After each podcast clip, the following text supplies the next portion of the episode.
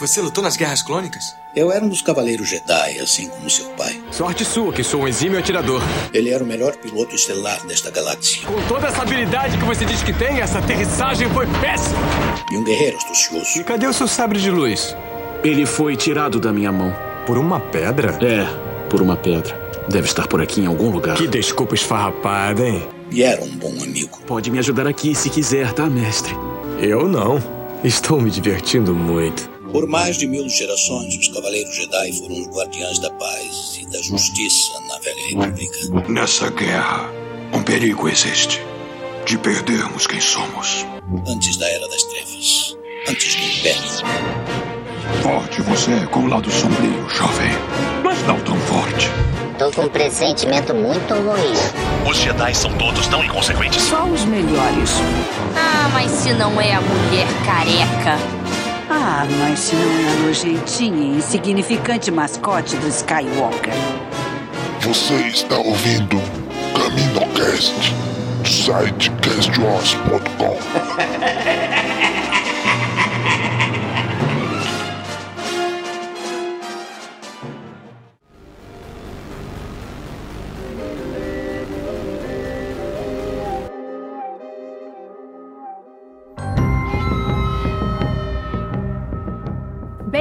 Bem-vindos, Caminocasters! Estamos aqui para mais uma edição de gravação em live do nosso Caminocast de cobertura da terceira temporada de Mandalorian. Hoje a gente vai cobrir o episódio 5, O Pirata. Meu nome é Kátia e tá aqui comigo hoje a Bruna para comentar com a gente. Oi, Bruna! Olá, gente, boa noite. Já adianto que eu quero morrer amiga de um Mandaloriano. É, todos nós, né? Antes amigos que inimigos. Verdade. E também tá hoje aqui com a gente o Dan. Fala aí seu sobrenome também, é o Dan. Aurelius. Porque Carabaste, meus amigos. O que foi Carabaste. aqueles 5 segundos. De... Não, gente, eu, eu tive que assistir o episódio duas vezes. Eu não tenho essa mania. Foi um dos poucos episódios que eu assisto duas vezes no mesmo dia. Porque depois de uma certa aparição especial, assim, eu só não conseguia mais concentrar, sabe? Minha cabeça ficava projetando lá, nossa, mas na próxima série que vai estar todo mundo, olha que perfeito que tá. Cara, eu tive um mix de feelings, assim, que o episódio muito bom, mas Carabaste. É o que eu tenho pra dizer. Pois é, já, já aviso aqui, caros amigos ouvintes, que pode ser que tenhamos choro nesse episódio. Eu até comentei que se a Ah, Bruna não aparecesse ia ser complicado, só eu e o Dan aqui. É, ia virar caminho, né? Estamos em caminho, é pra se molhar, não é verdade? Então, Com certeza. Com certeza. ah, então bora lá, gente, comentar esse episódio agora. Remova o capacete. Mas Você respeita a minha posição? respeito. Remova o capacete.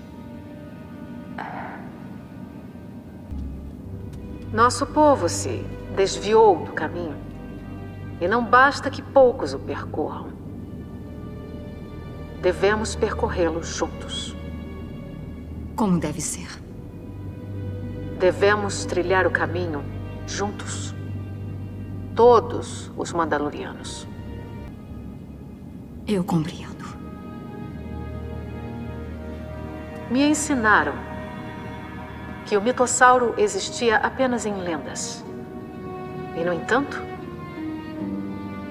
você ouviu. É um sinal de que a próxima era está sobre nós. Mandalor deve se unir. Você andou pelos dois mundos. É você quem pode nos unir.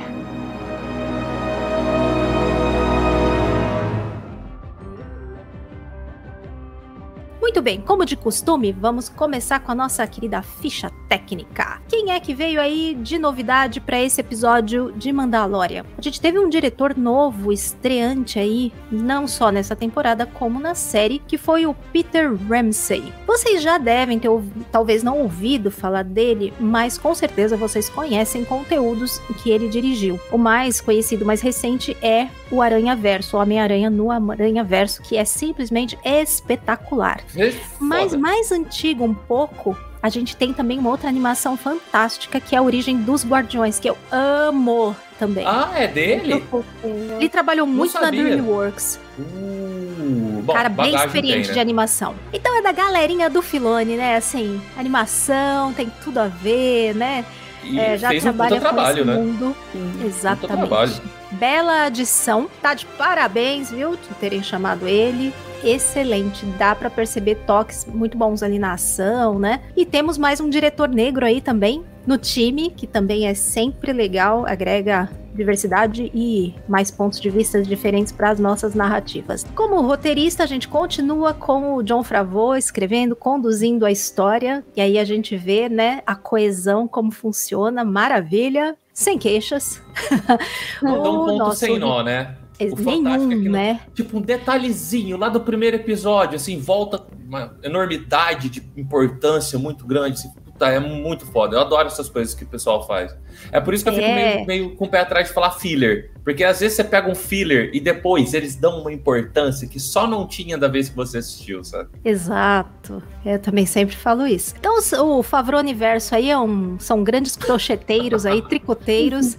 são bons de dar pontos aí, né? E enrolam a gente bonito. Quem também está ainda na trilha é o Joseph Shirley, e ele deu umas inovadas nesse episódio. Deu, que deu. ele deu uma Ludwigorançada que eu fiquei assim de cara. Ele meteu umas coisas diferentes ali que a gente comenta, pode comentar mais pra frente, mas olha, muito bom. Eu acho que ele tá ficando cada vez mais à vontade de colocar a criação dele ali É. na Me trilha. assustou um pouco, tá? Durante o episódio, assim. Nossa, tipo. Então, mas a, a- a trilha do Ludwig, no começo, me assustava também. Bem diferentona, assim, do que a É, gente é. estava acostumado do John Williams. Percebi uma originalidade ali do, do, do Sr. Shirley que me lembrou o, o Ludwig. Bem, de ficha técnica é isso, um episódio mais comprido, um pouco, 43 minutos, que eu acho uma duração ótima. Graças Nem é Deus. comprido demais, como aquele episódio, né, que teve uma hora e pesou, mas porque teve, né, uma barriga meio de chope no meio. E nem tão curto como da semana passada, que embora eu achei que ficou bem ok pelo conteúdo, mas muito rápido, né? Meia horinha. Então, 43 minutos aí, achei excelente. E quem tiver na live aí com a gente, se quiser já ir comentando alguma coisa, dá boa noite.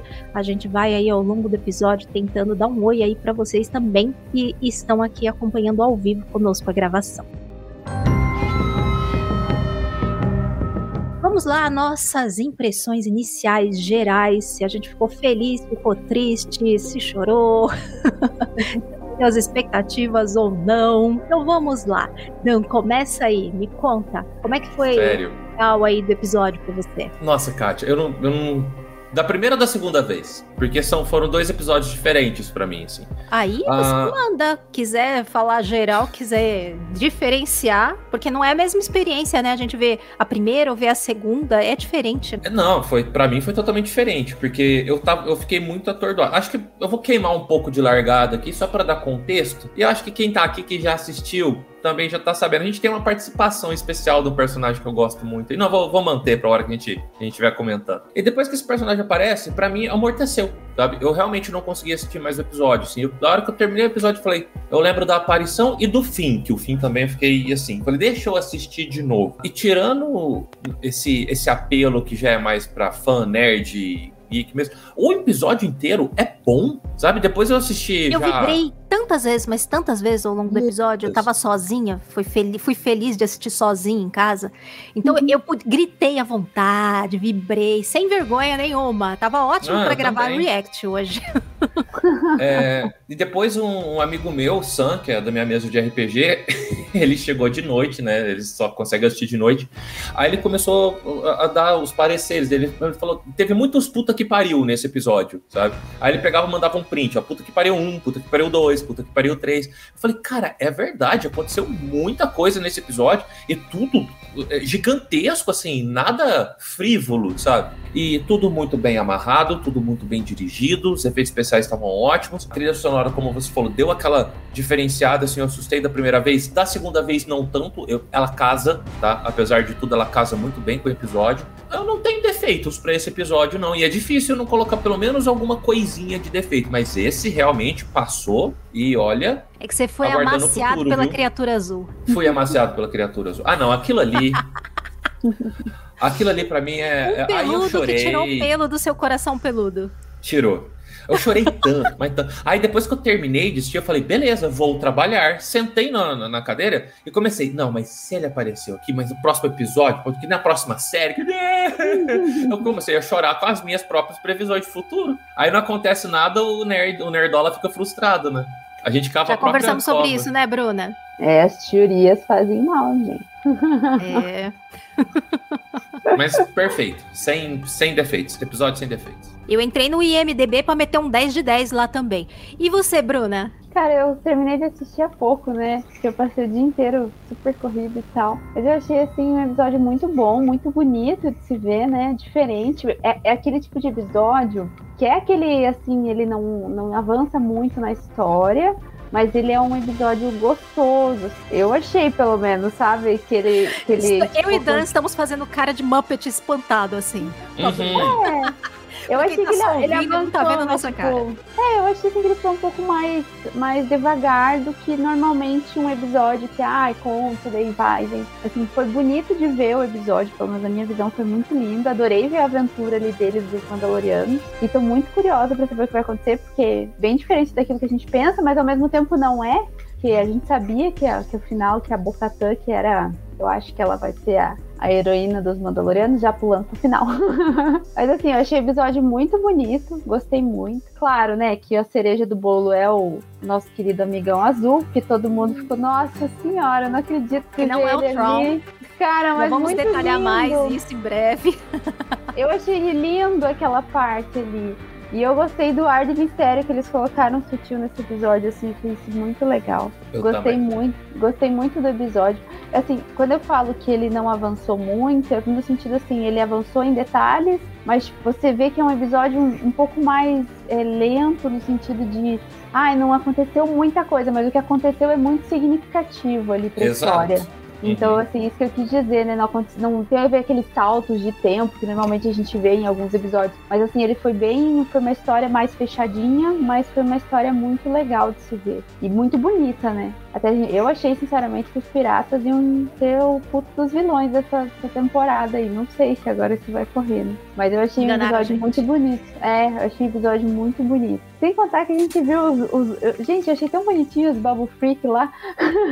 Os Minha Freak. filha, ela assistiu a segunda vez comigo e ela falava, ai, eles são tão bonitinhos. Toda vez apareceu, acho que umas duas ou foi três vezes, assim, meio rápido eles. Toda vez que aparecia ela, ai, eles são tão bonitinhos, mamãe.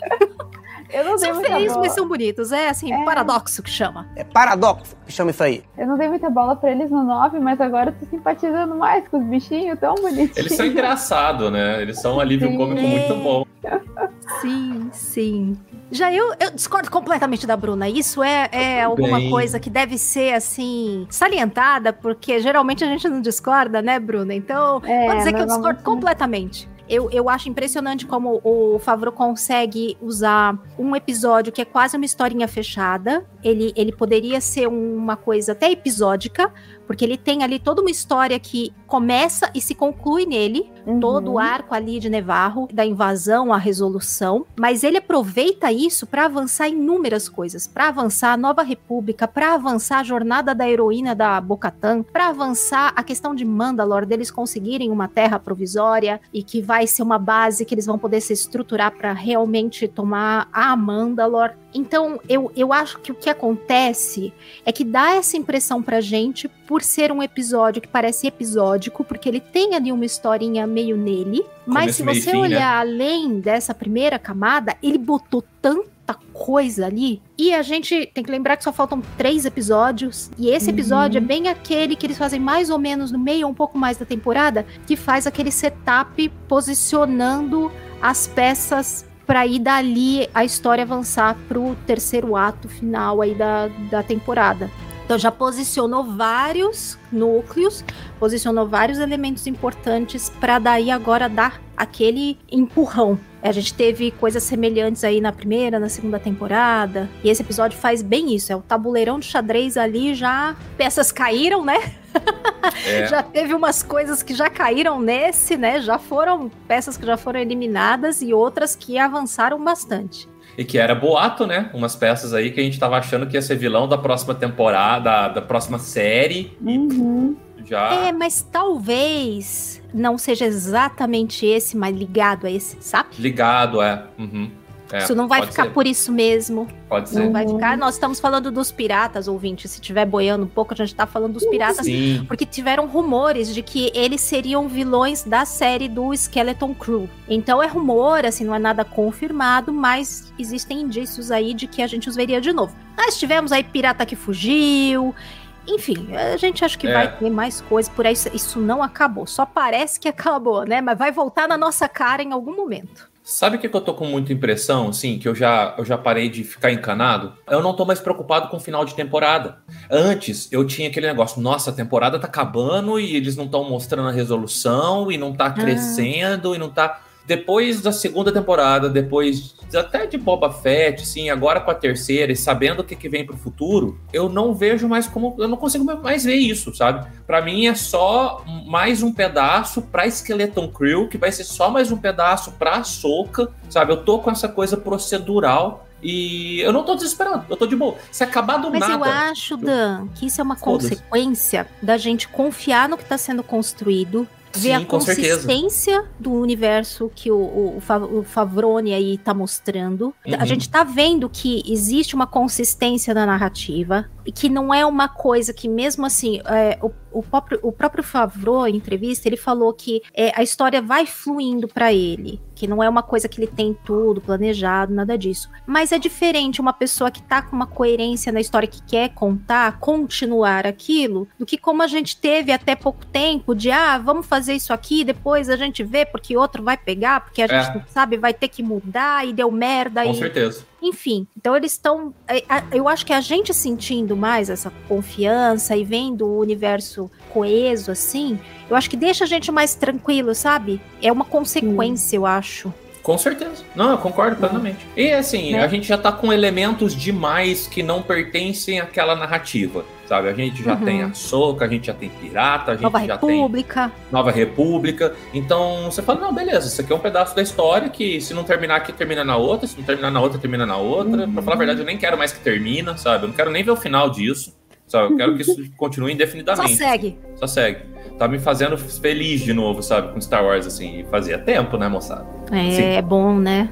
Desse jeito fazia Só na tempo. primeira parte do episódio? Na primeira parte do episódio, Bora. a gente começa voltando lá pra nossa querida Nevarro, que já se tornou um mundo querido pra gente, né? A gente conhece desde a primeira temporada, né? Foi refúgio ali, esconderijo dos Mandalorianos.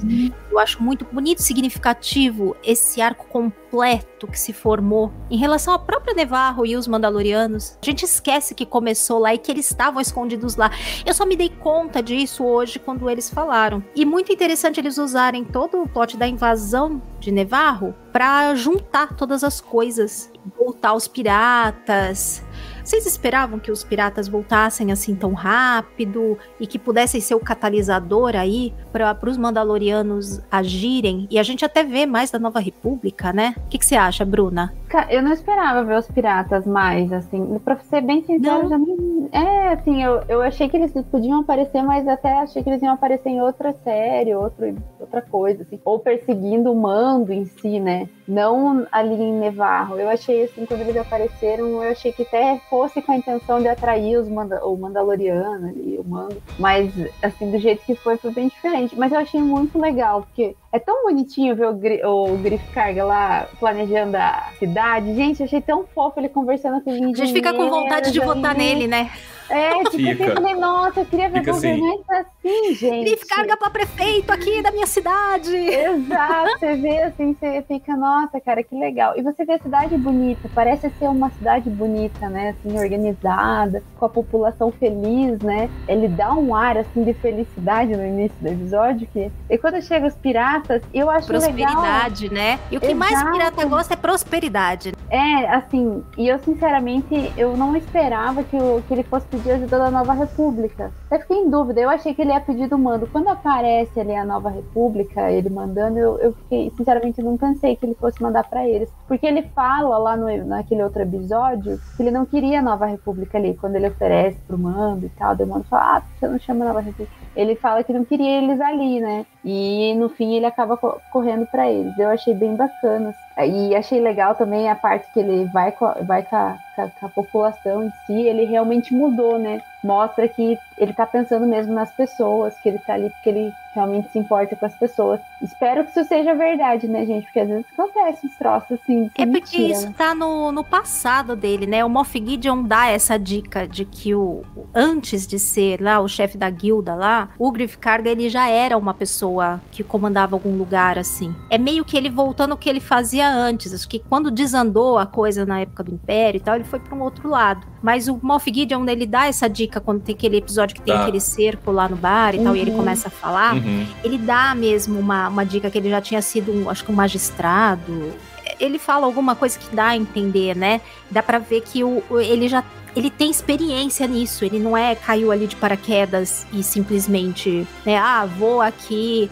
Que vocês não acham que muito, muito do que acontece ali com o Griff nesse episódio lembra muito o Boba Fett lá na série do Boba Fett em relação à cidade? Você não acha um pouco da. Só não na parte feito. administrativa, mas no. Ah, nós vamos. Precisamos proteger o povo, manda eles embora, eu não vou deixar a cidade fugir. Acontece o mesmo lá no Boba Fett. É, mas, né? dadas as devidas proporções, uhum. aqui, aqui, a gente compra porque tem base, porque a gente acompanha compra esse cara mais, faz, também acho. Né, tanto tempo, faz mais de três anos que a gente tá vendo, faz todo sentido o, o trajeto dele como personagem, o tanto que ele cresceu, e é bem feito, né, né, Kátia? Tipo, é diferente do, do atropelo que é Boba Fett, que eu, eu, eu considero muito o erro do, do Boba Fett ele ser, querer fazer muita coisa num espaço de, muito curto de tempo. Então a gente não teve tempo de digerir uh, o Boba Fett caçador de recompensa, clicou, virou prefeito da cidade, sabe? Foi muito rápido, assim. O Griff a gente já teve, né, mais contato aí, ó, ficou, ficou melhor. Mas sim, eu concordo que, que seja um paralelo. Outra coisa que eu acho que diferencia bastante também é que com Boba Fett, cara, a gente não se importa pra Tatooine. Eu não ah, me, eu importo. me importo. Nossa, eu, eu tenho pavor de Tatooine. Bruna, você também se importa? Eu me importo, porque a gente vê. Vamos com a hashtag Vidas de Tatooine importam.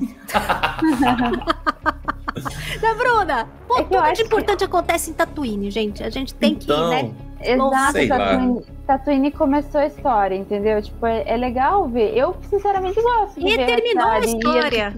E, é, e ver as diferenças e tal, que é o Gostando ou não. É. Eu acho Bom, é legal. É gosto, né? Agora, o Navarro, uh, eu não percebi o tanto que.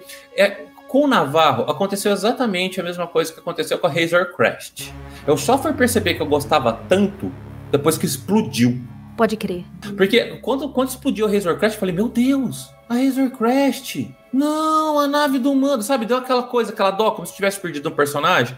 Com o Navarro hoje foi exata a mesma coisa. Eu tava lá bem de boa, falei, não, não, Navarro não, demorou tanto tava tempo. Tão bonitinho, explodiram pra tudo. construir, cagou tudo com a cidade. Sabe? Deu aquele, ah, puta aqui, pariu. Então eu, eu deu esse choque, sabe? Falei, nossa, eu não sabia que eu tava tão conectado assim. E o arco de fechar de ser dali que o mando saiu e para ali que o mando voltou, cara, eu achei muito legal. Só que eu me deu esse clique quando eles começaram a, a destruir, tá? Eu falei, hum, os Mandalorianos vão juntar tudo aqui, porque eles estavam aqui, isso aqui era o refúgio deles e tem coisa ainda com essa cidade para ser mostrada, tá? Mas eu, nossa, porque agora eu só quero ver ela reconstruída de novo. Uhum. E é muito interessante o, o link que é feito, né, de toda essa questão de Nevarro com a Nova República. E faz sentido ele apelar para a Nova República, porque a gente pode lembrar que o Carlson Teva esteve lá, convidou-os a participar, convidou a Cara Dune,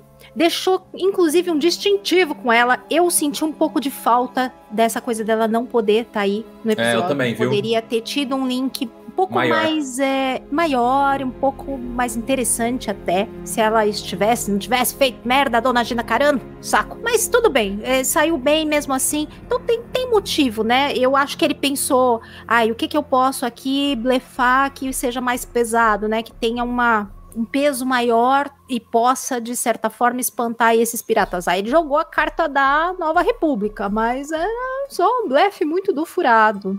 É, eu, eu adoro que, como assim, eles estão construindo o tivesse- Carson Peva nisso daí. É, a gente É, não tem o que- Rangers ô, of the New Republic. Eu, eu acho que tem um- um- uma coisa, só pra justificar da, da nova, que foi na hora que eu pensei, os Mandalorianos estão todos escondidos. Eles podem estar com vários bloqueios de comunicação também. Então, Uhum. o Mando era a única outra alternativa plausível do Griff Carga chamar. Mas ele estava escamoteado, então só sobrou a antiga plug. No meu headcanon, é isso que aconteceu, sabe? Aí talvez justifique um pouco. Também, também. O Griff também sabia que o Mando tava numa outra missão, um outro negócio. A última vez que ele viu, ele É. tava sozinho. Ele É. nem sabe que ele já tava lá com um monte de Mandaloriano, Bocatã e tudo mais. Então, assim, pra ele era a saída possível ali. Como é que vocês viram toda essa parte da, da Nova República? Porque ali a gente tem um bocado de informação importante, a gente vê um bocado de gente interessante que linka com várias coisas, com o episódio anterior, com outra série, com, enfim, easter eggs vários de monte, e avança de uma maneira importante também essa parte da, da narrativa, que é importante, embora não seja diretamente ligada a Mandaloriano, é ligada a esse período de tempo que a gente tá vendo que tá sendo expandido e desenvolvido. Bruna, que é rebelde, que nem eu, também vibra a hora que vê aí a Nova República? Ou fica, vibra e fica triste ao mesmo tempo, né? Porque é uma Na decepção. ver- Na verdade, a gente começa a ver por que, que deu errado. a gente começa a ver o porquê que deu errado. Eu não vou falar da nossa aparição especial, vou deixar esse, esse, esse, esse gostinho pro Dan, que acho que ele gosta mais do que eu. O que eu gostei muito em relação a ver tem, é formar. Claro, a gente vê ali os pilotos e tal, né? Eu, eu- dá um ar de nostalgia, porque você lembra do, do uniforme, igual do Lust e tal. Tem umas mudanças, né? Mas assim, é bonito. E assim, é bom pra você ver que do lado da Nova República, eles estão trazendo algumas coisas que a gente vê nos livros. Assim, por exemplo, a Leia viu que tinha coisa errada. Tem outras pessoas que estão vendo essas cagadas e agora a gente tá vendo esse live action e é bem legal. E lembra muito, né? O porquê, a gente consegue ver o porquê que deu errado. Dá uma raiva, gente, quando você vê o cara, ele quer ajudar, você vê que tem assim a boa intenção da Nova República e ela é parada por burocracia. E ele fala, né, porra, isso tá lembrando muito o Império, isso é muito parecido com o Império. E, e eles estão trazendo isso muito forte, por que a Nova República deu errado? Eu achei isso muito legal. Sem contar que a gente fica com uma puta de uma raiva daquela guria lá. Beleza, ela tá ali, né, a gente lembra daquele episódio, vamos combinar que não foi tão legal assim, pra não dizer menos. E você com uma puta uma raiva dela, né, importante. gente? Não, ele é importante, eu sei que é importante. importante, né? Mas eu, assim, eu acho que você já tá. Assim, você já começa a pegar raiva, porque eles mudaram um pouco os vilões, né? Cada, cada temporada você tem uma- uma- um personagem que você fica com mais raiva. Eu tô falando, tipo, direto, né? Eu tô com muita raiva dessa guria, não gosto dela. Claro, a gente sabe que o Moff Gideon vai aparecer, isso é fato. Eu detesto ele, mas é aquele tipo de vilão que você quer ver o que, que vai acontecer. Aham. Mas essa guria é aquela vilã, é tipo a Dedra lá de Endor. Você não gosta dela. Ela, se, tipo, Uhum, puta merda, você vai ver essa guria essa de novo. Se vê assim, você fica até com raiva. Eu, sinceramente, detestei. Mas eu acho que essa parte é essencial para preencher realmente os buracos que a gente sentiu falta lá nas ciclos, né? Todo mundo reclama. Ah, é, construção, não né? entende, Exato. Baita dela. construção que estão fazendo. Agora você entende, você tá começando a entender o porquê que tá tudo cagado lá, gente.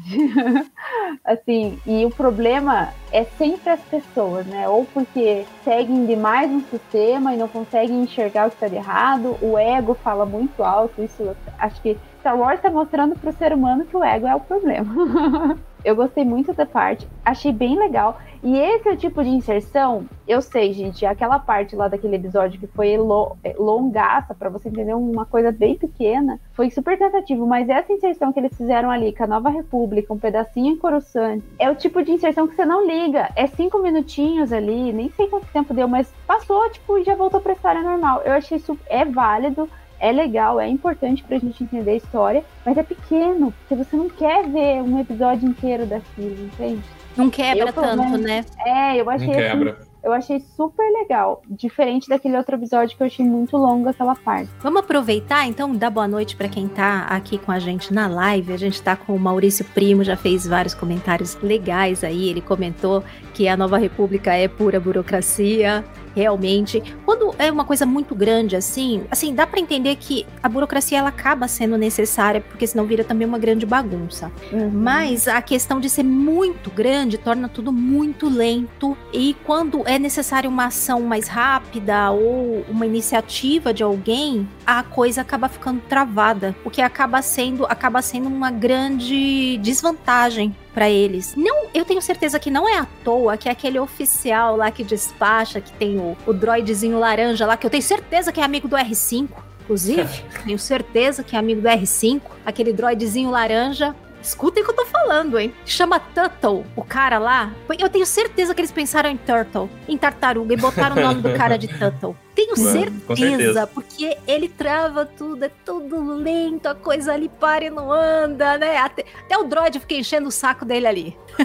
e uma outra coisa muito legal de, dessa parte toda, eu acho. Ah, deixa eu só trazer, dar o resto do boa noite aqui, né? Antes que eu disperse. O Bruno Chassotti tá com a gente também. O Samuel Neres, que comentou um negócio legal sobre os chifres da armeira. Aqui, quando a gente chegar mais pro final, lá para falar da armeira, a gente volta nesse tópico aí que ele levantou do capacete da armeira.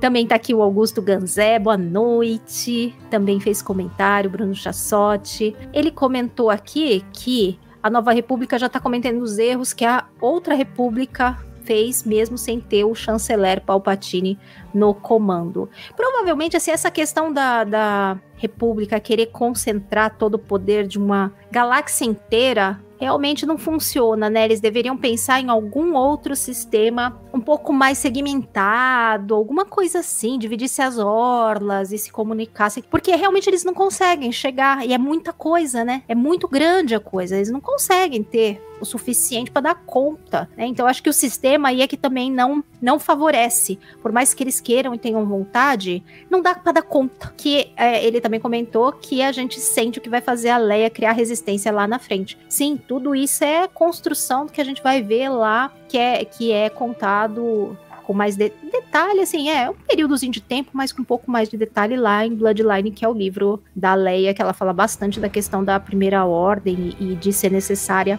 a resistência, né? Depois a gente volta aqui aos comentários dos, dos nossos, é, da nossa audiência. Vamos seguir um pouco.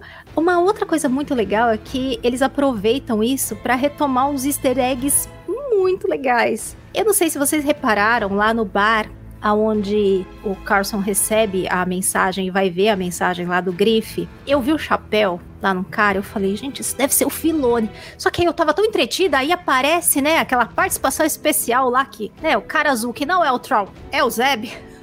Na hora, eu só fiquei, será que é? Mas era tanta coisa acontecendo ali que eu deixei meio passar. Eu falei, gente, se for, eu pelo menos eu não fiquei encanada igual semana passada com um negócio na minha cabeça. Ao contrário do Dan, eu consegui seguir o episódio. Eu tava com tantos, tantos puta que pariu, um atrás do outro, que eu fui, fui indo na onda. E ali, gente, ali naquela, naquele bar aparece o Filone, a Deborah Shaw, o Rick Famuya, é, o próprio né, o Zeb.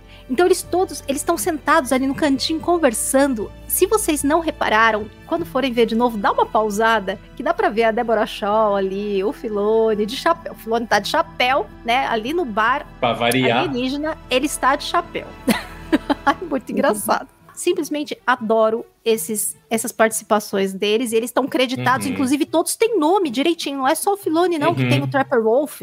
A Deborah Shaw, ela foi batizada de Sash Ketter, o Famuya de Jeep Dodger. É, e o Filone que a gente já sabe que é o Trapper Wolf. E também, para quem de repente não sabe, tá assim, parece que tá se instalando ali uma dinâmica de good cop, bad, de buddy cops entre o Carlson Teva e o coleguinha mais jovem dele. Tem potencial aí para um Rangers nesse estilo buddy cop. E o rapaz que tá fazendo o, o, mais jovem, que aparece muito de relance desse episódio, aparece mais a voz, é o Max Lloyd que fez o dublê do Luke Skywalker no final da uhum. segunda temporada. Eu acho é. maravilhoso que, assim, eles. Ah, eu não vai ter mais, né? Ou não vamos deixar ele só como alguém que tá ali pra, por trás, até porque agora é um outro rapaz que tá fazendo. Vamos dar um personagem para ele. E deram ali um piloto da Nova República para ele. Agora, eu fiquei com uma dúvida, uma curiosidade. Queria saber de vocês se vocês têm alguma ideia do porquê disso. Quando eles aparecem, o pessoal fica chamando eles de blue, de azuis. Alguns deles usam o uniforme azul e outros mantêm o uniforme vermelho. Me dá a impressão que talvez os que eram da rebelião ainda usem o, o uniforme vermelho de piloto. E eu vi um ou outro com o uniforme azul. E eu fiquei, cara, mas por que caralho estão chamando eles de azul? E não é só o Carlson, é, é meio que um termo que eles estão usando para a tropas aí da, da nova, os Rangers da Nova República. Vocês, têm, vocês repararam nisso? Tem alguma ideia? Sim, eu achei que eles eram o Blue Squadron. Eu acho que é porque a cor da Nova República é azul, não é? Me parece, né? Até porque eles usam. É, eles usam É. azul, eu acho que é por isso que eles chamam. que Pode é ser azul também. diferenciativo. Me parece, A né? primeira fica coisa que me veio. agora de usar azul como Da ao nova- invés do laranja lá da, eu- da, da rebelião, mudou pro azul Ah. pra ter uma identidade. Não sei, eu achei A estranho. primeira coisa que me passou foi foi realmente que talvez seria o Esquadrão Azul, sabe? Porque eles têm muito Gold, é, Gold Squadron, Red Squadron, Blue Mas os Squadron. mandos falam, né? Meio, meio É, inclusive chacota é pra ele, ó, azul, sai daqui. Então não era uma, um codinome como eles usam, né, nos esquadrões. Era, era meio que um termo que ali estão É. usando. E, gente, que lindo aquele, aquela base deles, é a, a Delphi, a Delphi. Ih, gente, agora o nome me fugiu. Que lugar maravilhoso. Que inclusive é onde toca uma trilha completamente diferente, assim, um negócio originalíssimo. Que eu falei, olha só, isso aqui eu poderia achar que era do Ludwig se não soubesse que era outro compositor agora, porque toques assim muito diferentes. Ah, eu queria só ressaltar aqui o serviço que essas séries estão fazendo para episódio 7, 8, 9, como foi Clone Wars para episódio 3, 2 e 3. Não é É a novidade, né? mesma sensação, sabe? O episódio 2 não é tão bom por si só, o episódio 3 não é tão bom por si só, junta com Clone Wars, junta todo o compêndio da obra, episódio 1, 2 Clone Wars, tudo que foi feito, 3, aí vira uma coisa grandiosa. Tá acontecendo a mesma coisa, eles vão justificar clone, eles, e isso eu tô colocando Bad Batch aqui no meio, tá? Eles vão justificar clone, clone de Palpatine, surgimento da, da- do- da- dessa nova rebelião, que é a resistência, para quando a gente chegar lá no episódio 7, tá tudo amarradinho, tudo prontinho, e a gente aceitar muito melhor tudo aquilo que aconteceu. tá? Eu acho que isso tá sendo, assim, o melhor dessas séries para mim. Exato. E. Ai, gente, eu não sei o que falar do Zeb, sério. Primeiro, a hora que ele apareceu, eu falei: olha só que legal, um Lassate, né? Coisa Então, eu mais falei, "Nossa, linda. eu olhei, ficou bom, né? Um Lassate, assim, porque eu jamais Lindo. estava imaginando ver o Zeb. Jamais. A hora que ele fala, eu reconheci pela Nossa. voz, porque é a mesma dublagem. Aquela Aham. voz assim. Aí, aí eu arrepiei inteirinho. Falei, não, não, peraí. Eu parei o episódio, fui lá nos créditos, vi Zeb. Falei, é ele mesmo. Voltei, chorei que nem um retardado mental. E mais um. Tá faltando tá- de pouquinho em pouquinho a gente tá lá. A gente já tem tá bem. Chopper, a gente já tem o Zeb, a gente já tem a Soka em live action. E a gente já tem a Era mencionada em live action lá em Rogue One. E o Chopperzinho passando rapidinho. Pouquinho em pouquinho, a Ghost está sendo construída para voltar todo mundo de novo. E o dia que reunir todo mundo de novo, vocês podem encomendar o meu caixão que eu morro. Ai, gente, vai ser tão lindo. Muito É lindo fim. ele. Eu achei ele lindo, Vai ser cara. logo logo, hein? E eu achei bem feito. Eu achei Exato. extremamente bem feito. CG Convence, que né? funcionou. Convence. Detalhe, Sabe? uns Convence. detalhes. Também pareceu meio um misto de prático com retoques de CG. Eu fiquei Pode meio na ser. dúvida. Uhum. Porque Pareceu tava que ele muito tinha bom. Uma daquelas cabeças animatrônicas, porque tem uns movimentos que são um pouco estranhos, que lembram mais cabeça animatrônica, as piscadas, é um pouco estranho. É, em CG eu acho que seria um aqui, é pouco verdade. diferente, sabe? Ai, Então, não sei, eu achei que tinha um misto das duas coisas ali. Eu fiquei curiosa. Quando chegar o Gallery, eu espero que eles mostrem um pouco como foi isso. E, a- e eu acho que eles chegaram, assim, muitíssimo próximo. Porque a gente viu É. algumas adaptações que ficaram bem distantes, né? Principalmente as que teve lá em Kenobi. Ficaram as É. mais, assim, diferentes Uhum. Mesmo. Eu não sou de reclamar dessas coisas, mas que a, da- a gente tem que admitir que ficou realmente pouco fiel. Não que tem que ser exatamente fiel, mas que pelo menos tem que realmente lembrar bem, né? O Cad Bane eu gostei, eu achei legal, não ficou assim exato, mas transpôs uma versão pro live action, pra mim tudo bem. Essa daí, acho que ainda pela característica, eles quiseram deixar realmente ali muito, muito fiel. Gente, perfeito. Ficou Ouvir a bonito. voz, Uhum. sabe? Ouvir a voz do Zeb de novo. Porque eu só reconheci pela voz, assim. Porque podia ser qualquer. eu- a gente já viu outros outros Lassates aí, tem um no, no jogo do Calcastes lá, que inclusive era um Uhum. mestre dele, então a gente já viu o Lassate Jedi e tal. Falei, ah, enfiaram outro Lassate aí, ó, que gracinha, eu gosto tanto da raça por causa. A hora que ele abriu a boca, ele falou a primeira palavra, aí eu já arrepiei inteirinho. Falei, não, não, não, estamos aí. Mas É, o Maurício comentou que viu o Rebels dublado, por isso que ele não reconheceu o Zeb. Eles tiveram esse Ah. cuidado, né, de trazer o mesmo, a mesma voz, né, do Rebels. Eu também Tiveram. vi muito dublado, por isso que também eu vi parte legendado, parte dublado, mas eu vi mais dublado, foi o que me, me ficou mais na memória.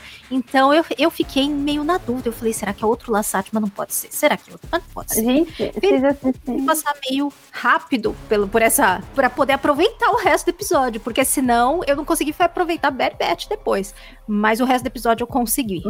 Mas Bruna, era o mesmo dublador. Super de Rebels também deve ter ficado impactada, né? Mas eu acho que era o mesmo dublador, porque a voz é a mesma dele É, é dublado mesmo. no mando. Aham, é a mesma. Ah, você diz na- eh, do, no dublado? Rebels e do Português? mando é a mesma, aham. Olha. Ah, não, sim. Ah, mas ah, a inglês ou português dúvida, você porque eu fala, assisti Bruno? dublado com a minha Português. filha É? Ah, não e sei. eu não, não Eu me acho liguei que é a mesma. mesmo. Pode eu ser, reconheci pode pela ser. voz, até o jeito de falar, assim, é igualzinho. Só sei que Eu depois disso o assisti ela resto foi falando relevante. toda hora, sabe? e aí, sabe, também fica mais difícil de. Eu achei a mesma, gente. Atenção. doida, mas eu, eu reconheci pela voz e pelo jeito de falar, assim. E eu Mas provavelmente é mesmo. Geralmente eles têm esse cuidado, a menos que o dublador não esteja disponível ou tenha algum impedimento contratual. Mas fora isso, geralmente eles tentam, né? Sempre, sempre trazer a, a mesma voz, que é importante, né? A gente identifica, já, já cria já uma, né, uma identidade ali que é legal de, de manter. É, o Augusto comentou aí que achou meio gratuita a participação do Zeb. Como o episódio fechado, eu concordo. Mas eles estão aproveitando qualquer brechinha pra colocar qualquer personagem que eles vão reaproveitar em Ahsoka. Então, É, construção, né? é construção. Então, quando Como quando apareceu aparecerem- primeiro Rangers. Também pareceu meio É. aleatório, gratuito. Quando É, apareceu a que primeira não tinha vez, nada a ver com a história, né? tava meio ali passando, aí fica, "Mas, gente, o que que tá, que que tá fazendo aí? Que, pra que serve isso? E depois a gente viu o quanto que isso serviu, né? Pois é. Agora, uma outra coisa que, gente, eu, eu fiquei assim, mais do que impactada foi o Carlson Teva ter chegado nos Mandalorianos por intermédio do R5. Gente, eu nunca ia imaginar um negócio desse. E a Pele fala, né? Ah, você devia estar lá na rebelião, você já foi o rebelde, não sei o quê, e agora tá aqui, todo cheio de medo, blá blá blá. Gente, eu tô muito curiosa pra saber qual que é a história do R5 na rebelião e como é que ele conhece o Carlson Teva. Eu fiquei curiosíssima com isso. Spin-off pra já, me contando essa história. Meu Deus. Ou, com, sei lá, qualquer coisa. Porque foi uma conexão muito, assim, não... inesperada. É, é, foi, foi roteirismo também, né? Foi aquela coisa assim, a gente Também, precisa mas, né? jogar aqui, mas. Não deixa deles já terem amarrado uma coisinha lá atrás, pelo menos, né? É, já tava ali, pelo o que menos. tá lá atrás. É, É, realmente. já respeita. Respeita o que tá fora, no universo expandido, estabelecido, o que já tinha sido estabelecido na própria série, e aí dá ainda uma avançada. Eu fiquei bastante surpresa, de verdade. Eu acho muito legal como a série tá dando muita importância, assim, pros droids, que é uma, uma parte de Star Wars que, que eu amo. E eles têm ali um, um destaque. Teve o IG, tem o R5, vão aparecendo, né? Os droids, a própria Pele lá tem os dela, que quando aparece também dá uma, uma roubada no show, né? Então é, eu gosto demais disso, que eles valorizem os droids e, e coloquem. Acho que saga é, é uma coisa que é que precisa a gente sentir que as coisas também estão acontecendo fora da tela, que não acontece só o que a gente viu, que tudo tem uma vida própria atrás, que coisas aconteceram que a gente não sabe, não viu. Isso é que eu acho que dá um- uma característica de saga pra alguma coisa, como é Star Wars, como é Senhor dos Anéis. Você sabe que tem um monte de coisa acontecendo que você não viu, que pode ser que você vá ver ou não, mas você sente que aquelas coisas todas que estão ali são vivas, elas continuam vivendo e coisas acontecendo mesmo quando você não tá olhando e não pegou aquele pedaço da história. Isso que eu acho muito fantástico. Realmente. Bom, fantástico, eu achei o Visla. Ai, gente, de verdade. Aquilo foi fantástico pra mim, a Foi. posição, o posicionamento dele. Na, na hora do pedido de socorro. Hã? Perdi o ranço. Não, total. É, tipo, passei a gostar dele, gente. O cara é foda, sabe? Tipo, o cara é foda e eu, nossa, a hora que ele levantou pra começar a comentar, eu falei, ai meu Deus do céu, lá vem o chato. encher o saco de novo. É, não, eu tô, eu tô com ele, realmente. Tá lá, a gente saiu de lá, temos que voltar para lá. Vamos lá descer o sarrafo em todo mundo. Você viu que, ele, que legal que eles usam o martelo como aqueles bastões uhum. de reunião, de uhum. grupo de apoio, que é o bastão de quem tá falando, que você passa o bastão pra pessoa que tá com a, a vez de falar. Eles usam o martelo pra isso. Eu achei isso incrível, gente. Lembra a Gretchen Caraca, parece um grupo do AA, isso aí. Não, Tudo é da cultura eles... mandaloriana tá foda que eles estão mostrando, né? Eles pegaram lá da Grécia antiga, né, a Ágora, que ele tinha essas discussões políticas. Assim. Exato. Eu falei, cara, que sensacional eles colocando elementos humanos, mas aperfeiçoando, ele sendo bonito. Eu achei isso muito legal. Sem contar que é muito bonito ali, né? Ele levantar. E... Gente, o Grogo, ele sempre tem que aparecer de um jeitinho fofo, né? O Visla falando, é, a gente foi lá para salvar esse enjeitado, não sei o quê. E a carinha que o Grogo faz, assim, né? Tipo, como se fosse culpa dele. Eu achei tão bonitinho. Ah, é muito fofo. Mas ele tá Mas... tendo pouco destaque, né? Eu queria que tivesse um pouquinho. Apesar que o episódio anterior teve muito destaque. Mas é, tá bem balanceado. essa parte da história não é dele, né? Então não. ele fica meio que só de acessório ali, né? Apesar de ser legal que ele tá lá, às vezes fico me perguntando se realmente precisaria ele estar tá mas toda a questão dos foundlings é muito importante aí na cultura mandaloriana. Então ele tá lá nesse aspecto, reforça bastante. Até o fato deles precisarem de um lugar para criar esses, né, esses enjeitados que estão com eles. Coisa que acontece igual lá no Bad Batch também, né? Mas também aí em Mandalorian também tem essa, essa mesma parte. O que, que vocês acharam da batalha lá em, em Nevarro? E a Bocatan, gente, que assim, estão construindo uma jornada da heroína para ela. Vocês repararam nisso? Tão, tão. Total tão, jornada da jornada Total. do herói. Eu, eu preciso até ver a jornada da heroína porque ela tem umas diferenças é, eu identifiquei mais pontos da jornada do herói mesmo. Meio escondido, tá meio escondido no segundo plano. Geralmente, quem tá na jornada do herói tá no primeiro plano pra gente, né? Assim, muito destacado. E é engraçado que eles estão dando a, a, jornada do herói pra ela, mas um pouco no segundo plano. Engraçado isso, né? Aos poucos tá vindo mais, mas vocês sentem isso? Que toda essa, essa parte tá, tá trazendo a Bocatan nos passos da jornada do herói? Cara, eu sou super fã da Bocatan, eu adoro ela. Desde, assim, eu acho que eles estão trazendo muito, assim, em Clone Wars a gente vê a Bocatan passar por várias coisas, né? A gente vê ela em Rebels ali e acaba com ela com o sabre negro. E a gente fica meio que sem saber o que vai acontecer. Eu acho muito bonito que eles estão reconstruindo a história dela ali em Mandaloriano. Por mais que seja a jornada do herói secundária, vamos dizer assim, porque o nosso herói teoricamente é o Mando, ela tá tendo uma representatividade muito legal na história. Assim. Eu, eu tô adorando ver ela. E tô adorando ver também, tipo, a interação dela com os Mandalorianos e com as diferentes culturas. Isso eu acho que é sensacional.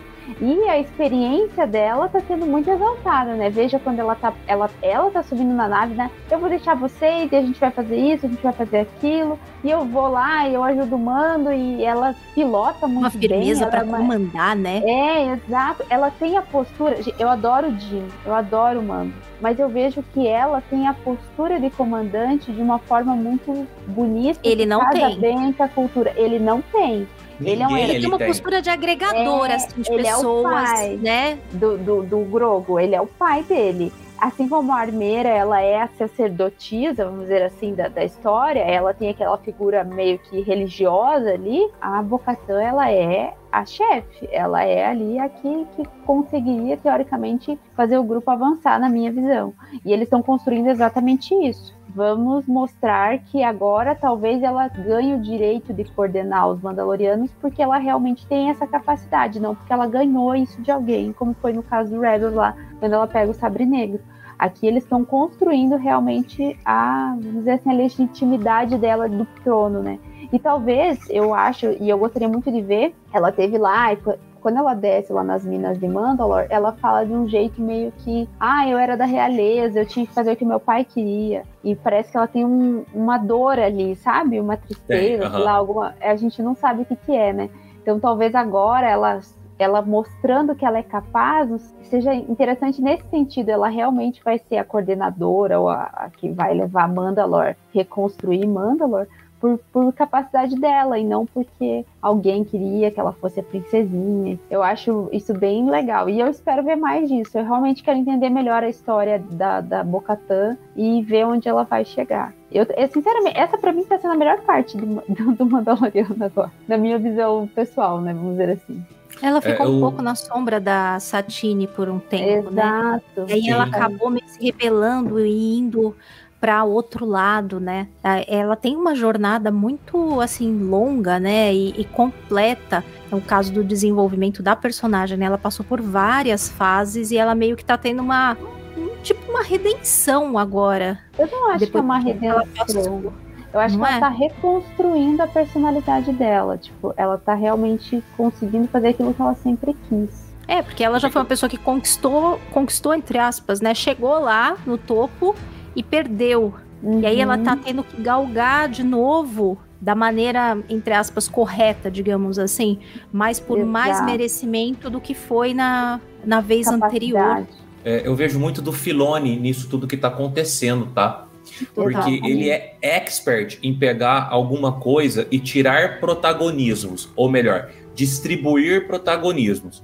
Ele fez isso com Clone Wars, ele criou protagonistas em Clone Wars que a gente não tinha, apesar que ainda lá em Clone Wars é muito focado na Kim Obi-Wan, na Kim Obi-Wan, mas ele já enfiou a Soca, ele já enfiou mais algumas pessoas. Rebels, para mim, é o exemplo perfeito disso. A primeira temporada ainda é muito focadinha em um grupinho de personagens. Depois, Uh, você termina Rebels sem ter um protagonista. O, o Ezra é protagonista, o Kana foi protagonista, a, a nave é protagonista, o droid é protagonista. Uhum. É um conjunto. E aí e tá Mandalorian também tá indo por aí. Né? Tá, tá. Porque ele só tinha um personagem para trabalhar e um coadjuvante, porque o Grogu é coadjuvante, né? Ele é escape, assim. E agora que estão tendo mais personagens, ele está conseguindo trabalhar melhor. E eu acho isso muito interessante, porque ele já vai tirando essa ideia de protagonismo das próximas séries. Tá? Uhum. Porque a série da Ahsoka também não vai ser a série da Ahsoka, gente. A série da Ahsoka é a quinta temporada de Rebels. Skeleton Crew é uma crew, é um grupo de pessoas, de, de tripulantes. Então o protagonismo vai ser cada vez mais espalhado, assim. Isso Quanto a é Bocatan, sem comentários da, da trajetória dela, tá? É uma personagem que eu sempre gostei. E como é bom ver Mandaloriano no seu habitat natural, que uhum. é batalha, né? Como é bom ver Mandaloriano sentando sarrafo nos outros. Não é aquela coisa que só piu, piu, piu, piu, piu. Eles tiram a arma de tudo quanto é lugar, e arpão, e míssil, e lança-chama. quando é eles estão bem bonito. organizados, são ainda mais letais e mais eficientes, né? Então, a, a, aquela é. liderança da Bocatan ali de organizar o ataque fez muita diferença também, né? Com Sim. certeza, com certeza. E não, Agora, eu, eu, a gente teve um ali, ali, a cena que a gente não teve lá em Endor na torre de martelada, né? A armeira derrubando ca os caras todos lá, lá na parte de cima do canhão. Foi tipo a cena que a gente é não foda. teve lá em Endor, Nossa, lá do, do, cara do martelo. Foi aqui com, com a armeira. Eu fiquei pensando isso. Olha aí a cena da torre com o martelo. Olha, nossa, aí chegou. Ela é muito boa também, né, cara? Puta que pariu. Sim. Como a armeira é um personagem foda. Eu achei não que ela ia tirar combate, né? Não, eu, não, eu não achei. Mas eu tô Ai, muito feliz cara, com o que estão fazendo com ela. Que não estão transformando ela numa vilã estranha ou que tem, ela tem uma profundidade, tem muitas camadas. Tem. Mas eu, eu tô gostando muito do que estão fazendo com ela. Felizmente, porque é uma personagem que eu gosto. Eu ia ficar bem chateada se dessem um, sabe, uma. Eu também. Uhum. Vanda, vandanização nela, sabe? É, exatamente. Eu também tinha esse medo dela ser a xiita que não ia abrir mão do código, nada, mas o entendimento que ela teve, inclusive já avançando um pouquinho, de falar para Bocatan, tira aí o capacete, foda-se, filha, você caminha nos dois mundos. Não sou eu nem ninguém aqui que vai conseguir unir esse povo, é você. Você, uhum. você fala a língua de lá e você, você fala a língua daqui. Se precisar de novo, Mandalor tá ali, é só dar outra ponta lá na, na piscina subterrânea. E você tem essa probabilidade. Vai, vai, cresce. Você, você, eu juro e que ela eu achei acreditou. que era uma pegadinha do malandro essa parte. Não, eu, eu não achei. Eu, eu fiquei eu com comprei. medo. Eu também. comprei. Ela acreditou um teste, nela, gente. Um teste pra Bocatan, sabe? Um teste se ela realmente estava investida no credo. Eu achei que a armeira tava testando ela. Eu tava na torcida para não ser. Mas eu pensei, gente, se for um teste, ela vai tirar o capacete. Ah. Agora ferrou. Ferrou. A hora que Você ela achou fala que era teste. Bruna? Ou achou É. que era que era Não, ali, eu, eu quando eu não, eu achei que era pra valer. Eu achei que assim, ali ela mostrou e falou assim, eu ela acreditou no que a Bocatã falou. E daí eu falei, cara, que legal. E eu achei, na verdade, que ela tava fazendo aquilo pra Bocatã voltar lá ver o mitossauro de novo. Eu falei assim. É verdade, podia ser. Eu achei Pode assim, ser. Nossa, ela fez a guria tirar o capacete pra ela voltar lá e ver se o mitossauro mesmo existe, entendeu? E talvez isso seja a forma. Porque ela fala assim: você vai conseguir juntar. Então talvez essa seja a forma dela juntar, porque ela vai ter. O mitossauro não ia aparecer de graça. Ele vai ter um Com papel certeza. fundamental aí. E acho que vai ser muito legal a gente ver ela pegando e voltando lá e, e- e montando o bicho. gente. Talvez, esse, assim, pra mim, né, que isso tudo tem ligação, Sabre Negro, Moff Gideon, ela tendo que pegar o mitossauro e tal. Talvez eles façam um balaio de gato e junto tudo isso aí. E vai ser bonito de ver. Tem três episódios. É, exato. Aproveita. Tem três. É. Tem um, um comentário interessante aqui do Samuel Neres, que deixei pra agora mais pro final, que ele comenta, eu já vi várias pessoas comentarem nesse sentido, sobre o capacete da armeira com os chifrinhos. Ele pode, talvez, ele coloca o seguinte, boa noite, sou só eu que acho os chifres no capacete da armeira suspeitos, parece da época em que alguns mandalorianos se juntaram ao Império. Ou remeter à época do Darth Maul, né? Uhum. É, muita gente acha que talvez esses chifrinhos poderiam ser porque ela esteve um tempo ali aliada ao Darth Maul. Não sei. Não sei se eles vão chegar a entrar nesse mérito, mas pode ser um, um paralelo aí dessa época, talvez. Talvez ela tenha estado um período do outro lado e voltou. É. Sei Eu lá, a acho gente não que sabe. É tão remete- complicada essa história dos Mandalorianos, né? Cheio de vai e Eu vem. já acho que remete à Antiga República, tá, Kátia? Hum, Ele é bem adornado com Mandalorianos das grandes guerras Uhum. Mandalorianas lá pra Ah. trás do Legends, assim. Ele é muito e ela é muito ligada às, Eu acho aos, que é um- a- às lendas, né? a- aos Tradições, cantos é. antigos, as canções. Isso era a palavra que me fugiu, as canções. Eu acho que Pode ser mesmo, por esse lado. É, eu acho que é. Talvez esse capacete diferentão, até pela cor, pode ser a- o símbolo dela como sacerdote, ali, né? Como uma figura diferenciada dele. Talvez tenha Como alguma era. ligação. É, Como era a máscara do Mandalor pros exato. Mandalorianos, né? Eu acho que tem É, alguma lembro que você relação com isso. isso. E Uma coisa interessante é que ela também não usa jetpack, né? Não. Não. E nem arma. E nem arma. A arma dela é Ela- o, é a arma dela é realmente o poder da forja, né? Muito legal. É aquilo que a gente comentou no começo, né? Como dar aquela volta completa e volta onde começou. Lá nos Uhum. subterrâneos de Nevarro, naquela primeira forja que aparece, onde eles se escondiam ali no subterrâneo, e é lá que ela escolhe para ter essa conversa com a Bocatã. Para mim, me parece muito que ela meditou, meditou, sabe aquela coisa da pessoa realmente religiosa ou mística? Eu acho que quando a Bocatã falou, ela pensou, vou meditar sobre isso, vou pensar. E depois, sabe, de refletir, ela chegou a essa conclusão. Que como o mitossauro Uhum. ele representa uma nova era dos Mandalorianos, então alguma coisa diferente vai ter que acontecer dali pra frente. A pessoa que traria essa coisa diferente foi ligada ali no mitossauro é a Bocatã. E eu acho que aí ela juntou todas essas peças e por isso que ela fez essa, né, toda é, essa, essa fala que ela fala pra ela que ela vai juntar os dois mundos. E eu acho bem legal que ela eu não acho, como eu vi uma pessoa até comentando que ah, é tipo ah, aquele esquema assim de que manda a pessoa pra recrutar, né, mais gente pra seita, né, pro culto. Eu não acho que seja isso. Eu acho que realmente é a questão de unificar os De união, Mandalorianos. com certeza. Mesmo sendo de, né, de clãs diferentes, e é meio como qualquer é, religião que tem. Você tem as pessoas que são ali mais fundamentalistas, né, e seguem, ou você tem os sacerdotes mesmo, os padres e tal, e tem as outras pessoas que são do mesmo credo, mas elas não praticam aquela, aquela parte da, da doutrina. Então eu acho que eu aí acho vai que pelo sai mesmo da caminho, religião. né? Não, eu acho que já entra na parte de povo, sabe? De nação então. e não religião mais. Então, mas aí essas pessoas que são do credo estrito, meio que seria como se eles fossem os religiosos deles, sabe? Os mais do estritos. povo. É. É, Uhum. é esse pedaço, mas que ela encara que não tem que ser todo mundo assim. Caiu, caiu essa ficha pra armeira, sabe? Com a história do mitossauro. É. E ele é. trazer a nova era dos Mandalorianos. Então eu acho que é essa ficha que caiu pra ela e aí que ela foi falar com a com a Bocatã. O que nos leva à a missão da Bocatã de reunir outros Mandalorianos, né? Sabe. E aí, pra onde vocês sabe. acham que ela vai? Cara, eu no lugar dela, eu iria pra um lugar. Porque ela provavelmente tem contato com os anteriores quando ela perdeu, sabe? Quando, quando ela perdeu lá pro Jim. Ela deve ter contato com eles. Eu procuraria os mais próximos. Mas eu, sinceramente, espero ver a Sabine, que nem o Dan estava falando ali. Eu acho que talvez ela possa até ter contato com a Sabine, né? A gente não Sim. sabe. E eu acho assim que pode ser que a gente vê. Eu, eu- sabe como que eu esperaria? Ela ter co- contato com o Chopper e o Chopper tá com a Sabine lá. E ela aparecer e ver. Gente, ia ser tão bonitinho. O Chopper tá com a Era.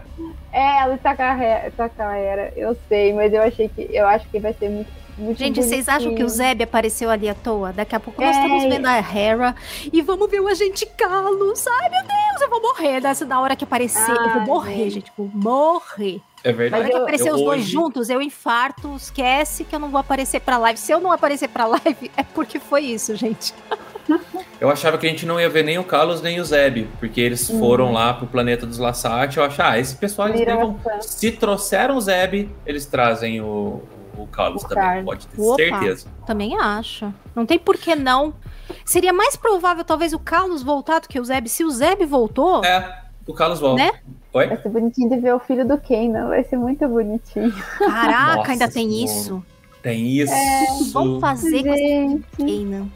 Ai, ver. inventa cada coisa, né? Parece aquele Ah, eu meme só- do pica-pau. Vocês inventam cada coisa. Ah, só mas quero- eu queria ver. O Ezra treinando ele depois. Vai ser a coisa mais fofa do mundo, passando o legado, sabe? Teu, teu pai Ai, me treinou, sim. agora eu te treino. Puta que pariu. Eu só Ai, consigo é- é pensar dessas nas coisas. coisas. que vêm depois, sabe? E já dá um gosto amargo. Essas Ai. coisas que eu não posso ficar pensando. É assim que eu tava de manhã, sabe? Eu tava Meu nessa. Deus, vamos perder o assim. Dan. Ainda bem que nós estamos no final. Ainda bem que nós estamos no final. Mas Tá ó, só pra, só pra estragar a graça um pouco, os prime- acho que os primeiros dois Mandalorianos que, que a Bocatan vai atrás são aqueles dois que estavam com ela na Uhum. segunda É, os temporada, coruja noturnas, né? os Night Owls, porque já saiu o action figure deles da terceira temporada, tipo, Uhum. Funko, sabe? Teve um Então, pôster, acho também. teve, teve. Então eles estão, eles, eles vêm. Mas eu não eu acho muito provável que a Sabine já apareça também. Porque, gente, querendo ou não, é só que esse ano eles vão juntar todo esse povo numa série só. Uhum. A, a Soca vai ser dividida em duas fases. A primeira fase é muito próximo do final de Rebels. E a segunda fase é atual. Então vão ser quatro Ah, é, episódios. eles até falam, né? Teve um rumor que ela ia estar em duas idades diferentes, né? É. Talvez surgiram Esqueci até disso. rumores de duas atrizes diferentes, sabe? É. Ah, pra fazer ela mais pra jovem, assim. flashback também, né? Porque uma vai ser pré e um pouco pós o último episódio de, a última cena do último episódio de Rebels. Então explicar o que, que ela tá fazendo de branco, como que ela pegou a, a, a Sabine e saiu pra Mundo procurar o Ezra. mundos.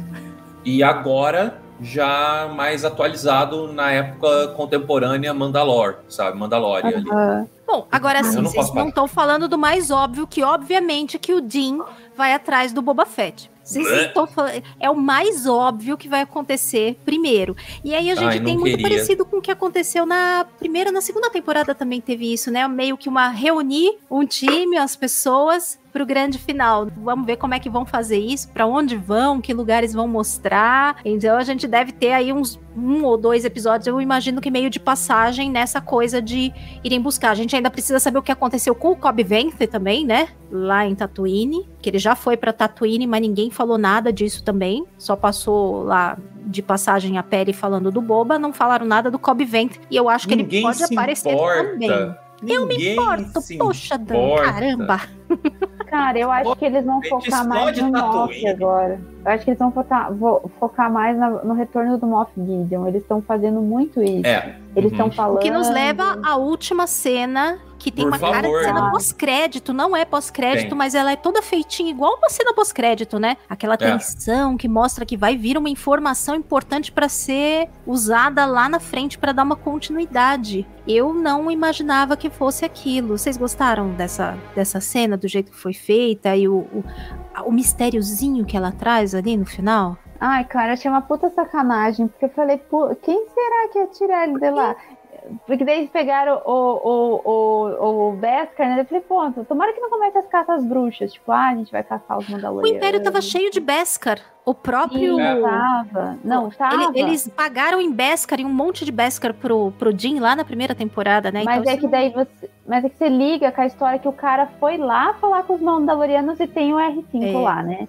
Daí o cara não ia de graça lá, não ia ter de graça isso, entende? Daí ele, ele já pensou, ah, os Mandalorianos, tipo, eu espero que eles não comecem essa caça aos bruxos, porque eles estão se instalando lá em lá na cidade lá de Navarro, daí a Nova República vai para lá, porque acho que alguém de lá pegou e tal espero que eles não façam isso, sabe? Porque Beskar realmente, o Império tinha um monte, e o Moff Gideon tinha também. Mas eu espero oh. que eles não comecem com caçando Mandaloriano. Vamos começar É, o, o, o, triste é, de repente, Pelo ficar contrário. para a Nova República que possa ver o envolvimento Mandaloriano na história do Moff Gideon. Isso é que fica plantado ali que pode trazer uma desavença, uhum. né, que vai desviar a atenção da Nova República pro Moff Gideon e voltar essa, virar essa atenção pros Mandalorianos que não tem nada a ver com o papo. Exato. Depende. Depende. Mas o Teva é pode... bem esperto, eu não sei. É, exatamente, pode ter dois caminhos. Se levar isso para Nova República, aí vai desandar. Aí vai ser caça às bruxas é... Mandaloriano. Que é o que eu acho que não vai acontecer, tá? Eu espero que Por... não. Pela pessoa que está investigando. Eu acho que ele vai voltar ali com os Mandalorianos, falar: Ó, oh, mano, a gente já tem uma relação aqui. Eu achei isso aqui, assim, meio na maciota. E em vez de ser uma caça às bruxas, isso pode ser um motivo de juntar pelo menos um pessoal da Nova República. Aí, é. por isso que eu falo que Zeb não foi colocado de graça, uhum. todo aquele esquadrão ali não foi colocado de graça, porque ele pode muito bem chegar ali e falar: Ó, oh, moçada, tá acontecendo isso, eu não quero informar a Nova República, porque a Nova República é morosa demais. Achei Beskar e já tô com os Mandalorianos pesquisando. Bora, bora. Aí junto um grupo de Rangers com os, aquele grupo de Mandalorianos e vai começar a, sei lá, investigar. Aí a gente deixa a volta da Bocatan, Sabine, seja lá mais quem que vai aparecer, como o backup final dessa questzinha, mais uhum. ou menos. Isso faz sentido na minha cabeça, pelo menos, sabe? De conduzir assim. Eles não vão pôr outro antagonista agora. Acabaram de colocar um mistério, que coisa que não tinha, é. sabe? E foi para mim revigorante para a série, assim, foi muito revigorante. E eles não vão antagonizar outra coisa para daí vir Moff Gideon Já se livraram do vilão menor, né, do pirata. É, eu acho que vai mais pela aliança do que pela inimizade. Ah, eu espero também. Se começar uma caça às bruxas, vai ficar chato. Vai. Eu é, então, eu acho muito legal como a gente, já que Rangers deu aquela engavetada, né? Como eles estão dando um jeito de botar o Rangers of the New Republic, que isso certamente tinha muita coisa que ia pra série deles, dessas coisas, né, é. né? Deles irem pegando essas coisas que estão acontecendo e essas missões. Então, enfiando ali dentro de Mandalorian mesmo, cruzando ali as histórias. E que certamente seria dos Rangers. E talvez os Rangers fosse até focar num, num esquadrão desse, como, como o Dan falou, né? Que é. É, vê que precisa começar a agir meio sozinho, porque não tá tendo respaldo da, da Nova República e poderia ser focado até nisso, né? Como esse esquadrão tá tentando ir um pouco além do, do óbvio. Né? E agora sim, Muito quem bem. vocês acham que foi? Ah, é galera do Moff Gideon que, tra que trabalha com ele. Tipo, Será? a própria Elia lá, Elia Carn, acho que é o nome dela. É assim, é, tem mais gente ali. Então, assim, é, é, ele tinha gente, mais gente com ele, que certamente foi fazer essa extração. E ele deve. Ele tinha aqueles é, Dark, Dark Troopers lá super resistentes, ele deve ter outras coisas nessa linha, envolvendo Beskar, se bobear, ele Será tem uma armadura dele, Mandaloriana. Talvez uhum. a gente ainda veja o Moff Gideon aí querendo sabre negro de volta, de armadura. Pensei em. Será que não, o Moff Gideon não tem alguns Mandalorianos que segue ele ainda por causa do sabre negro, não? Deve Pode ter. Ser. Deve ter, porque tem essas facção doida aí dos Mandalorianos, que, ah, os que ficaram do lado do Maul, os que ficaram do lado do Império, os que ficaram junto com o Moff Gideon. Deve ter. É, eu pensei deve. no Sabre Negro, assim. Ele tava com ele até pouco tempo, sabe? Para alguns seguidores do Sabre Negro, quem tem o Sabre Negro é o Os líder. cegos assim, né? Tá lá o nisso, né? atrás. É, eu acho que foi mais ou menos por aí. Eu acho que quando Faz o cara sentido. for questionar eles lá, o mando vai sair a caça desses, desse cara de novo. Ah, com certeza. É, daí o sabre negro e a vai ó, daí a Bucatã vai surgir com o mitossauro e vai acabar com esse Nossa, e, e, dedo cu e gritaria. Vamos ver como tudo vai se cruzar, né? Porque a gente tem tanto a parte deles falando que vão retomar Mandalor, como essa outra parte aí do Gideon. O Sabre Negro ficou bem em segundo plano aí nesses últimos tempos. Pois sei é. se vai se voltar a falar um pouco mais dele. O, o Mando nem apareceu mais com o sabre usando, porque depois depois daquilo, de- depois da Bocatã usando o sabre, ficou até embaraçoso. Ficou feio. Ficou feio, né? Pro Dé ficou feio até pra ele usar. Eu acho que nunca ele não vai pegar mais, porque assim, vergonha, né? Vergonha. Essa Feio. vergonha. Mas alguma coisa que vocês gostariam de, de comentar sobre o episódio, assim? Alguma parte que vocês não querem deixar de falar e a gente não passou? Ou na hora que passou não deu pra vocês comentarem? Aproveitem, hein? Falem agora o cara em si. Até a próxima live. Resta só projeção de futuro pra mim, sabe? Eu vou falar só coisa que eu acho que vai acontecer. Então, deixa quieto. É, che- não, não vamos teorizar, porque uma Não. coisa que eu acho que é legal que a gente tá vendo é que assim, eles entregam o que a gente gostaria, mas de uma maneira surpreendente. Então a gente até pode imaginar meio pra onde vai, mas vem, até vem aquilo, mas de um jeito que a gente meio que não imagina. É que tá sendo melhor foi bem dessa viagem. É, então isso que é o melhor, né? E aí a gente confia e só só embarca no trenzinho. Eu acho que agora, na verdade, é esperar mesmo, porque a gente fica tão ansioso pra ver. Sempre vem uma coisa, às vezes, melhor e diferente, e isso é bom, sabe? E quando vem o que a gente quer, às vezes a gente nem dá tanta importância assim. É isso aí, então, gente. Vamos dar só mais um boa noite para quem chegou depois. O Oliver Alves aí do canal Oliver Alves. Podem seguir lá o canal dele, também tem lives muito legais aí, recomendo. Ele comentou, inclusive, que belo episódio sem defeitos. Abraço pra turma do CaminoCast. Abraço. O Augusto, Augusto Ganzé meteu um Snoke aí no meio. A gente vai chegar lá em algum momento, né? Mas acho que Snoke ainda, ainda tá um pouco mais pra frente. é um comentário do Bruno aqui. Gostei do Bruno Chassotti, tá sempre aqui nas lives com a gente também. Obrigada pela presença, Bruno. Pra mim faz sentido que os imperiais deixassem uma pista falsa colocando a culpa nos mandalorianos. Realmente faz sentido, porque Faz eles são sentido. bem safados, né? Por outro lado, eles podem eles mesmos estar usando também o Beskar, né? Pode não ter sido intencional, mas a gente vai saber logo. E dá, não dá pra acreditar que faltam só três episódios, gente. Caramba, tá passando muito rápido. Três lives só, gente. Então, se inscrevam no canal da Cast Wars no YouTube para acompanhar a gente na gravação pelas lives. É, não se esqueçam de ativar o sininho para receber a notificação. E também sigam a gente em todas as redes sociais, porque a gente também faz posts avisando. Então siga no Facebook, no Instagram, Twitter. É só buscar lá por Cast Wars que você vai encontrar os nossos canais. Agora também tem o Garotas Rebeldes Podcast no Instagram, então aproveita e segue lá. E estamos também em todas as plataformas de podcast. Aquela favorita sua, a gente vai estar lá. Spotify, Orelo, Deezer, Apple, Google, Amazon. Então segue a gente, ativa o sininho para receber as notificações. Se você puder se tornar um padrinho, um apoiador, é só entrar no apoia.se barra castwars, tem todas as instruções lá, pelo próprio Orelo também dá para apoiar, fazer direto por lá. Tanto apoia ouvindo, dando play por lá, como dá para fazer o apoio também direto por lá.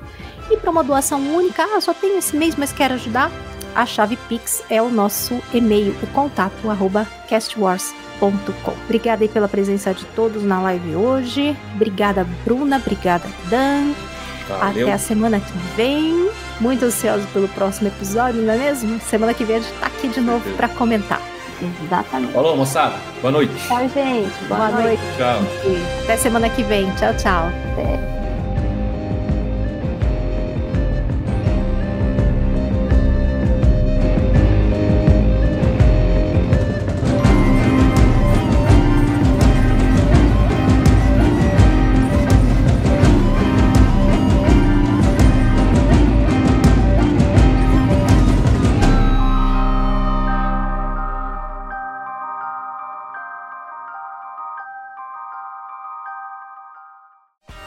Esse podcast faz parte da Cast Wars Podcast Network.